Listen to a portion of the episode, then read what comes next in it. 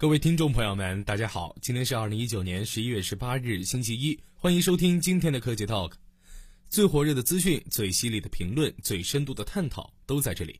本节目由蜻蜓 FM 和虎嗅联合播出，喜欢的朋友可以点击右上红心收藏。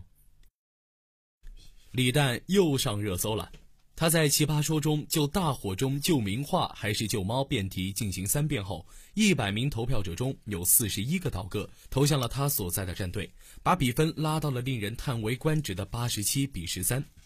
评论里一片惊叹，脱口秀演员的解构能力和切入角度都非常好，完全拆掉了黄执中的每一个论点。我全程都不知道发出了多少次爆笑。脱口秀演员，不知道大家有没有想过？这个我们冠在李诞名字前面用来称赞或描述他的称呼，其实还代表了另一群人。得益于脱口秀大会和吐槽大会，脱口秀的春天已经持续了整整两年。看演出的观众越来越多，演员数量、演出场次和脱口秀俱乐部的数量也呈井喷式的增长。以李诞和池子为首的脱口秀明星们，塑造了大多数人对脱口秀行业的印象。上综艺、开巡演、打造个人品牌，他们的生活是很多脱口秀演员向往的样子。一般情况下，脱口秀演员在耗时不短的通勤后，到演出场地待一晚上，期间讲一场十五分钟的脱口秀，能拿到的演出费用大概是三百元上下，有些演出甚至只有一百五十元。商演一般只在周五和周六日进行。最抢手的演员每周末都有演出邀请，如果有精力并且愿意赶场，一个月可以跑十几场演出。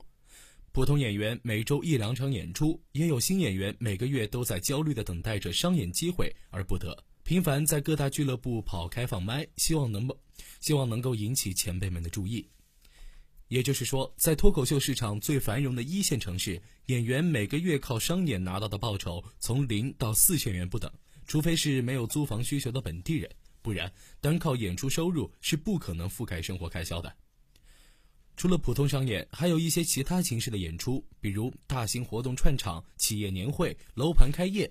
因为现场观众不是带着看脱口秀的预期来的，类似活动的效果大多比较惨淡。李诞和池子恰上饭了，普通脱口秀演员呢，显然是没有。圈内公认。脱口秀大会、吐槽大会里的段子绝对称不上行业最高水准，但里面的演员无疑是接受着最高的关注度。B 站、抖音、电台、综艺没能获得脱口秀大会同关注的脱口秀演员，不断争取着线上线下的每一个曝光机会，为自己提供更多的可能。位于华贸商圈中心的 Photo Play 曾经是北京脱口秀演员心中的乌托邦。严格来说，这不是一个俱乐部，而是一个集喜剧演出、轻食餐饮、主题派对为一体、最接近原汁原味美式喜剧的场地。位置好，灯光到位，气氛佳，给的演出费也是北京的头一份多。很多演员都说，从入行起，他们就期待着这样的场地。Photoplay 创始人海洋毕业于美国顶尖的电影学院，他对美式喜剧和影视制作的全流程都颇为熟悉，也深信脱口秀演员在影视作品中能发挥出巨大的价值。当他滔滔不绝地说起欧美脱口秀演员能参加的电视节目、影视项目时，语气像极了一个去过糖果店之后又回到家里的孩子，满是憧憬，又有一丝落寞。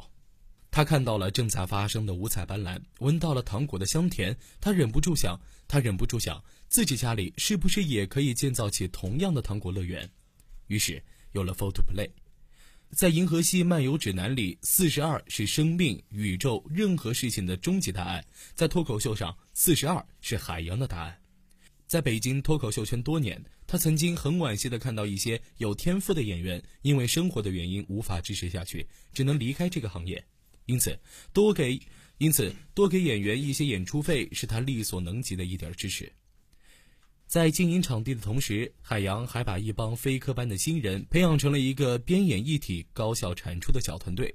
海洋说：“现在国内脱口秀的应用范围太小了，他想要重塑传统的喜剧类影视，让演员们在更广阔的品类里发挥出更大的价值。